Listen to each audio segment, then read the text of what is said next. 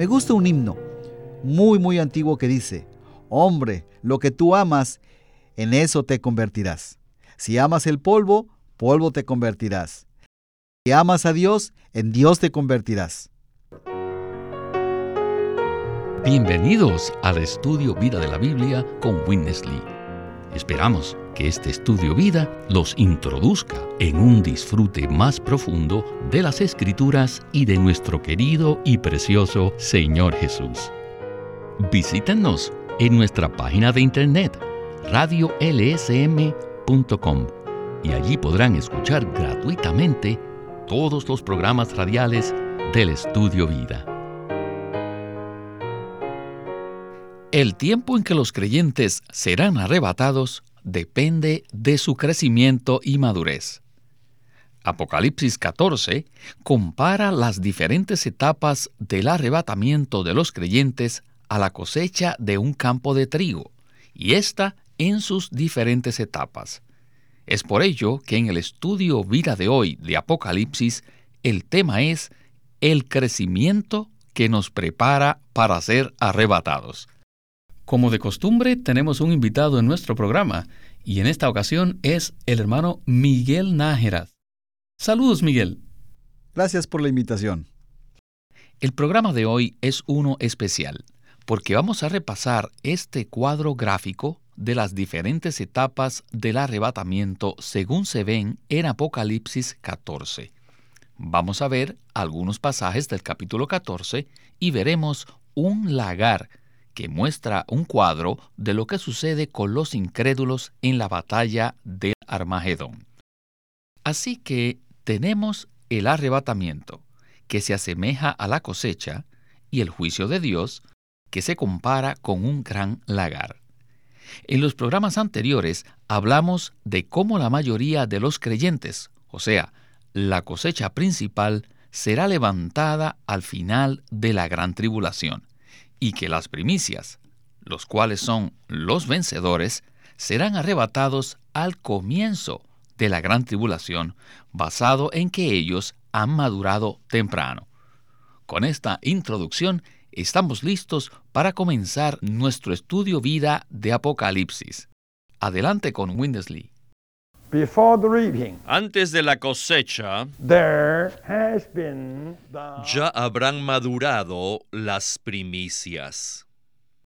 En la tipología del Antiguo Testamento, podemos ver que las primicias eran recogidas primero y después llevadas al templo de Dios para el deleite de Dios, como establece Éxodos 23, 19. Y después de corto tiempo, en la cosecha, todo el campo era cegado. Este arrebatamiento se menciona claramente en la profecía de Primera de Tesalonicenses 4. Pero aquí en Apocalipsis 14 habla de dos clases de arrebatamiento que son, número uno, el arrebatamiento de las primicias y número dos, el arrebatamiento de la cosecha. Según el cuadro que vemos en la tipología, esto queda muy pero muy claro. Bueno, hermano Miguel, como dijo el hermano Lee, por medio del cuadro presentado en tipología, se muestran estos dos arrebatamientos de una manera muy clara. Y la rapidez con la que crecemos o maduramos parece ser el énfasis en este caso. No hay duda que esto nos da una motivación para crecer en Cristo, ¿verdad? Así es. Esto nos motiva a crecer en el Señor. Como sabemos, el arrebatamiento o cosecha de las primicias ocurre primero, y las primicias son aquellos que maduran temprano. Una clave para crecer es amar al Señor. En Apocalipsis 2.4, el Señor le dice a la iglesia en Éfeso, pero tengo contra ti, que has dejado tu primer amor. Lo único que puede mantenernos en una relación apropiada con el Señor es amarlo a Él. Este es el secreto para madurar. Ya que las primicias son las primeras en ser arrebatadas, esto debe motivarnos a crecer y a madurar temprano, pero no solo para que seamos arrebatados, para nuestra satisfacción, sino también para satisfacer al Señor. Las primicias son llevadas directamente a Dios. Él desea recoger una cosecha de Cristo. Cristo está en nosotros en forma de semilla, y nuestro deseo es crecer y madurar lo más pronto posible. Además de esta cosecha, existe otra, que no pertenece a las primicias, sino a la cosecha general. En este mensaje se nos alienta que no esperemos esa cosecha, que no seamos insensatos. La cosecha general será levantada hacia el final de la gran tribulación. Ese periodo será un tiempo de intenso calor, cuyo fin será madurar la cosecha. Nosotros sabemos que mientras que la cosecha todavía está verde, no está madura.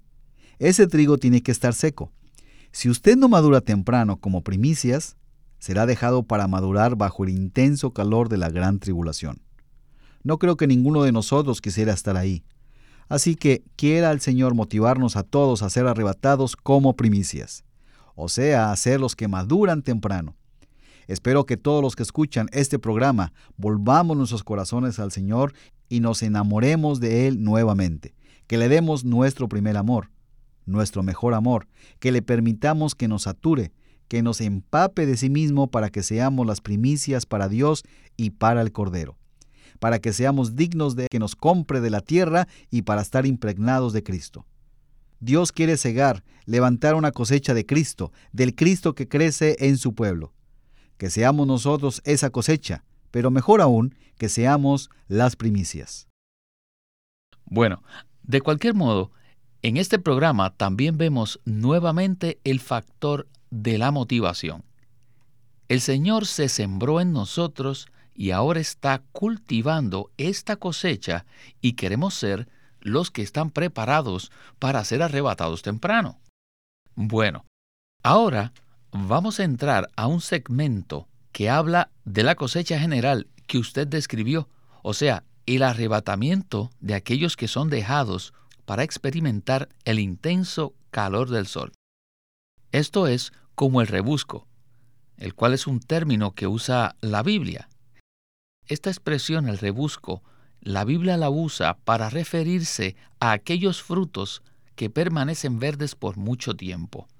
Y si uno ve, por ejemplo, en Levítico 23, versículo 22, dice así la escritura, y cuando segareis la mies de vuestra tierra, no segaréis hasta el último rincón de ella, ni espigarás tu siega. Para el pobre y para el extranjero la dejarás yo soy Jehová vuestro Dios. Además, Deuteronomio 24:21 dice, Cuando vendimiares tu viña, no rebuscarás tras ti. Para el extranjero, para el huérfano y para la viuda será.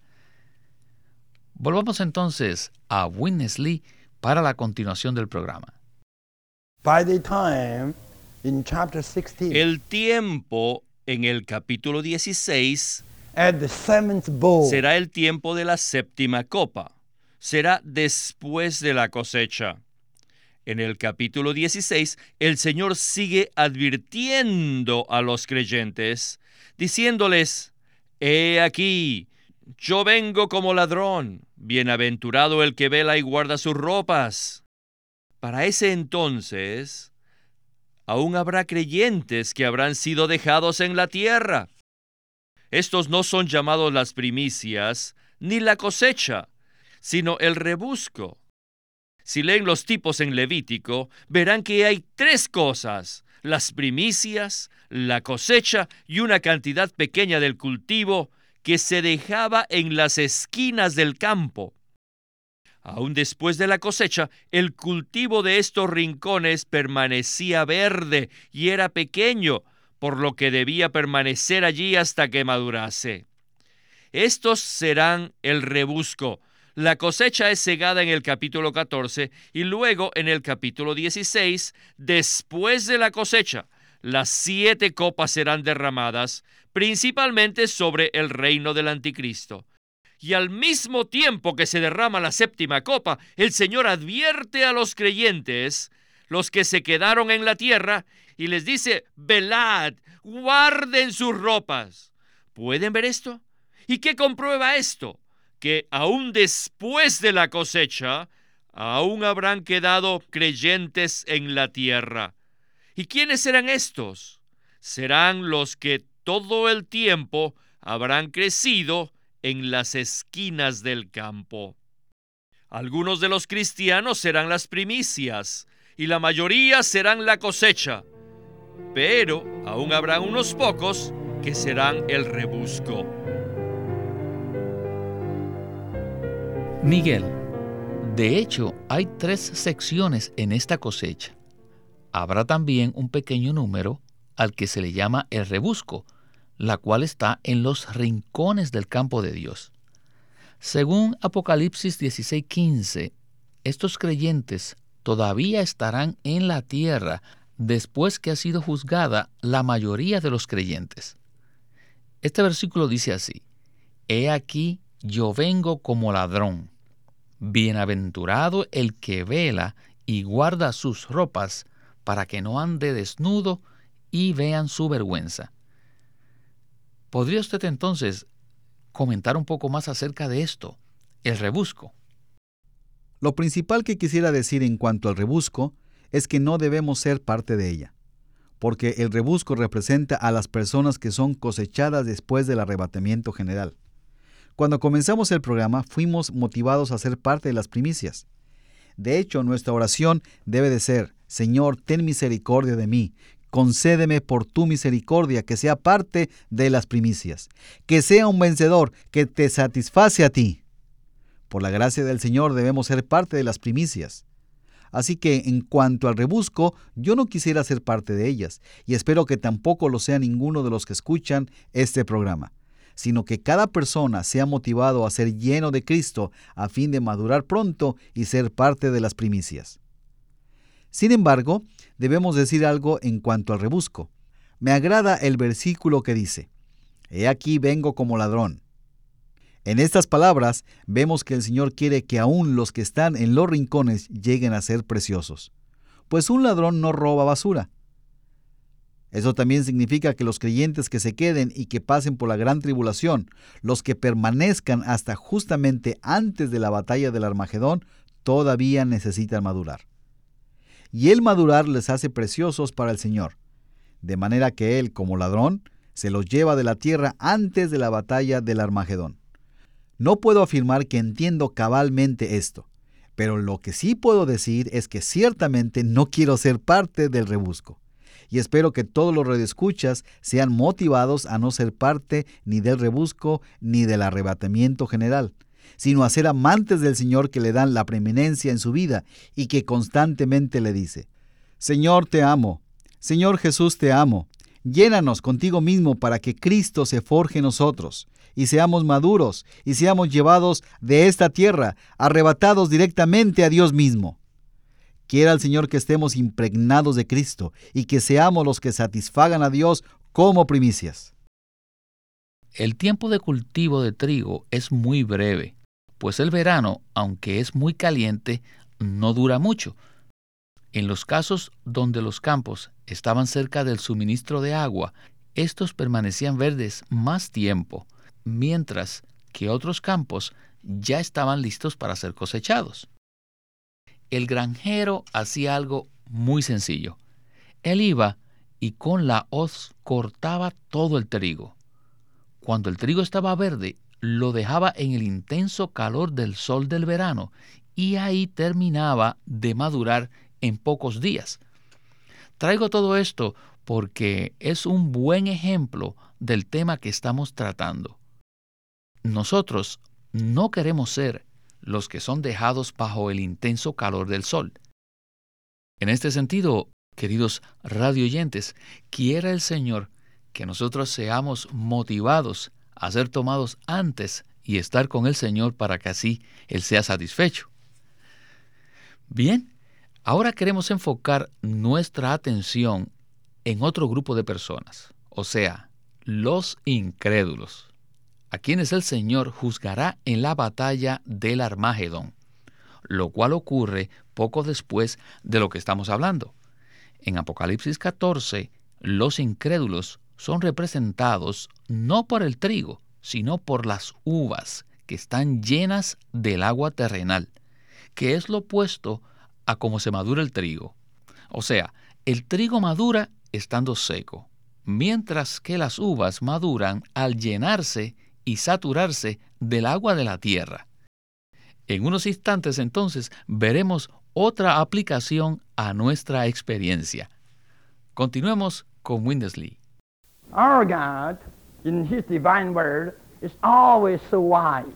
Nuestro Dios, en su palabra divina, siempre es muy sabio. Él usa la higuera como símbolo de la nación de Israel. Y la sabiduría de Dios usa el trigo para los cristianos o la iglesia. Luego, los incrédulos, ¿con qué son comparados? Son comparados a las uvas de la vid. Para que el trigo madure, debe haberse secado, o sea que toda el agua terrenal debe haberse eliminado. Pero con las uvas es al revés. Para que las uvas maduren, deben estar llenas de agua. Ahora, si nosotros somos el trigo o las uvas, depende si estamos secos o llenos de agua. Después que todos los creyentes sean cegados como el trigo, entonces, ¿quién quedará allí? Los incrédulos, quienes a los ojos de Dios son comparados a las uvas. Y el Señor dirá, todas las uvas están maduras, llenas del agua terrenal y ahora es el tiempo de cegarlas. ¿Cuándo serán cegadas? Al final de la gran tribulación. Esta cosecha se llevará a cabo en la batalla de Armagedón.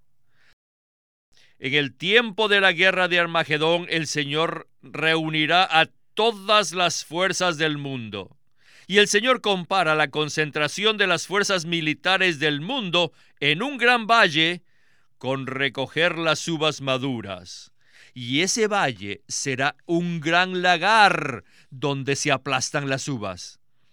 Cuando el Señor vea todos los ejércitos del mundo reunidos en ese valle de Armagedón, Él dirá, ha llegado el tiempo para que yo pise el lagar. Ese será el juicio que el Señor ejecutará sobre el anticristo y todos sus ejércitos. Todos los ejércitos estarán allí. Vendrán del norte, del oriente, del poniente. Serán como uvas maduras que serán juntadas en un gran lagar. Esta es la clara palabra de la profecía. Esta guerra de Armagedón, o el hollar del gran lagar, terminará la gran tribulación y también pondrá fin a esta era. Bueno, hermano Miguel, esta es una palabra muy, pero muy sobria. Hay una nota que escribió el hermano Lee que quisiera leer, y esta habla de cómo maduran las uvas y el trigo.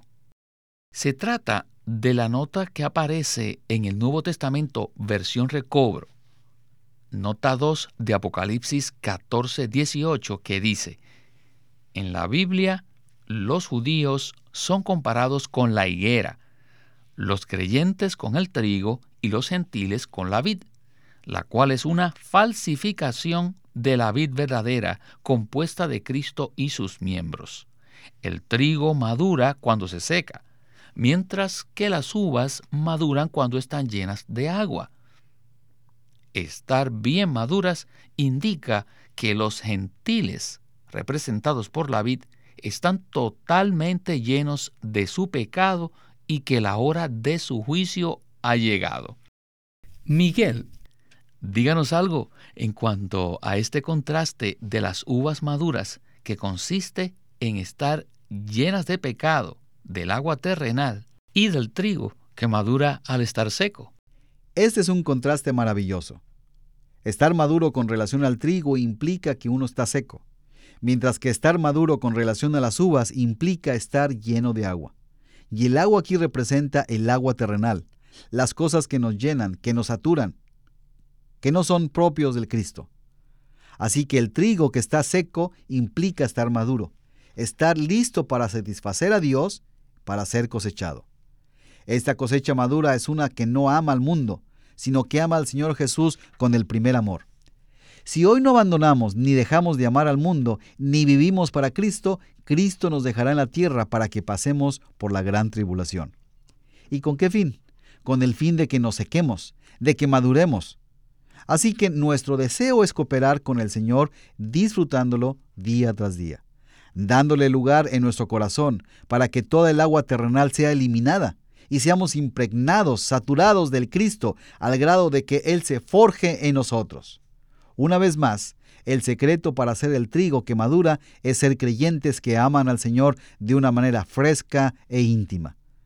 Me gusta un himno muy muy antiguo que dice, Hombre, lo que tú amas, en eso te convertirás. Si amas el polvo, polvo te convertirás. Si amas a Dios, en Dios te convertirás. Esto obviamente no significa que seremos adorados, pero sí que somos llenos de Él al amarlo. Y en el mismo himno dice que para llegar a ser personas que Dios valora, el amor es el camino o la ruta más corta. Llenarnos de conocimiento no lo logra. Tenemos que disfrutar a Cristo con nuestro primer y mejor amor. Así que queremos ser los que son saturados de Él, los que lo aman y permiten que Él no sature. Recordemos que lo único que Dios valora es a Cristo. Así que debemos ser impregnados de Él para que seamos comprados de esta tierra como primicias para Dios y el Cordero. Amén. Tenemos que concluir que los versículos son demasiado claros. Reconocemos también que esto no es común y tampoco es muy popular. Por supuesto, en un sentido, todos estamos bien, todos estamos salvos eternamente y estaremos con el Señor por la eternidad.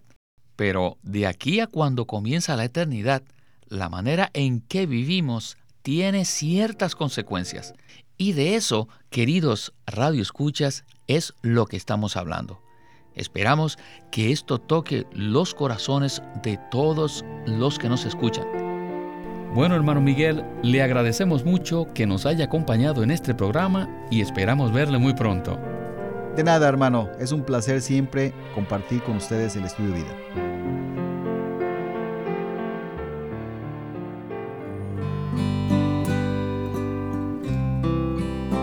Living Stream Ministry presenta el libro titulado El misterio de Dios y el misterio de Cristo. En Efesios 1, del 9 al 10, habla que Dios quiere darnos a conocer el misterio de su voluntad. En el capítulo 3 dice, y de alumbrar para que todos vean cuál es la economía del misterio escondido desde los siglos en Dios. El capítulo 5, versículo 32 dice que grande es este misterio, mas yo digo esto con respecto a Cristo y la iglesia. Colosenses 2.2 nos habla de un misterio que es el misterio de Dios. Y Primera de Timoteo 3.16 también menciona otro misterio que es el misterio de la piedad. Hay muchos misterios en la Biblia. Pero ¿qué cosa es el misterio de Dios y el misterio de Cristo? Estas frases y palabras en la Biblia nos dan la clave para entender la revelación que esconden las escrituras. Por eso les recomendamos este libro, El misterio de Dios y el misterio de Cristo, por Witness Lee. Queremos animarlos a que visiten nuestra página de internet libroslsm.com. Allí encontrarán los libros impresos del Ministerio de Watchman Nee y Witness Lee, la Santa Biblia versión recobro con sus notas explicativas y también encontrarán folletos, himnos, varias publicaciones periódicas y libros en formato electrónico. Por favor, visiten nuestra página de internet libroslsm.com. Una vez más, libroslsm.com. O llámenos a nuestro teléfono gratuito 1-800-810-1149. 1-800-810-1149. Además, si desean, pueden comunicarse con nosotros enviándonos un correo electrónico a estudiovida.com lsm.org. Una vez más, estudiovida.lsm.org.